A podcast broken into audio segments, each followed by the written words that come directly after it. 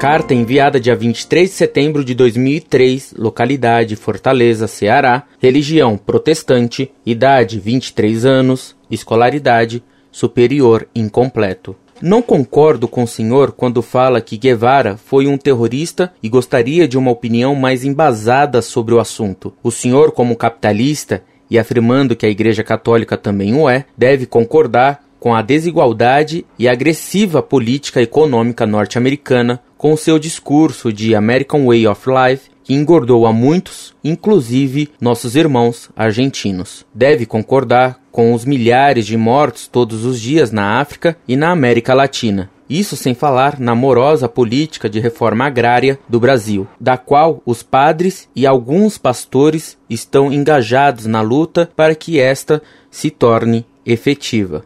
Por favor, peço esclarecimentos. Fraternalmente em Cristo.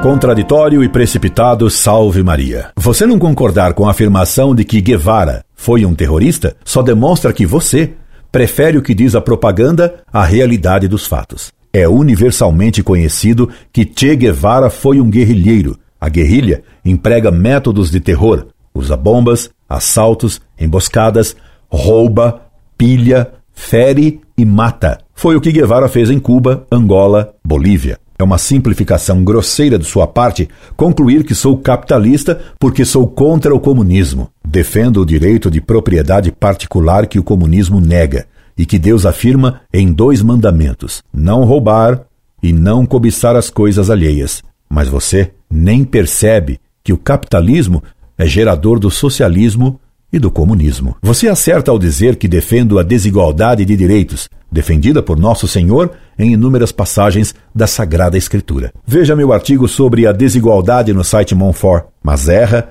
redondamente ao pensar que defendo a política americana. E muito menos defendo eu a protestante American Way of Life, nascida do presbiterianismo e do puritanismo yankee. Você que é presbiteriano deveria saber disso. Os Estados Unidos é o resultado da civilização nascida do protestantismo. Pelos frutos se conhece a árvore. Os padres e pastores que estão engajados na reforma agrária no Brasil estão atrelados ao movimento mundial de bolchevização. A você que é protestante, recomendo que leia o livro de Daniel, que falando de Antíoco Epínafe como figura do anticristo diz: "E ele lhes repartirá a terra gratuitamente". Também o anticristo defende a reforma agrária, o que o deixa em muito má companhia. Incorde Jesus Semper, Orlando Fedeli.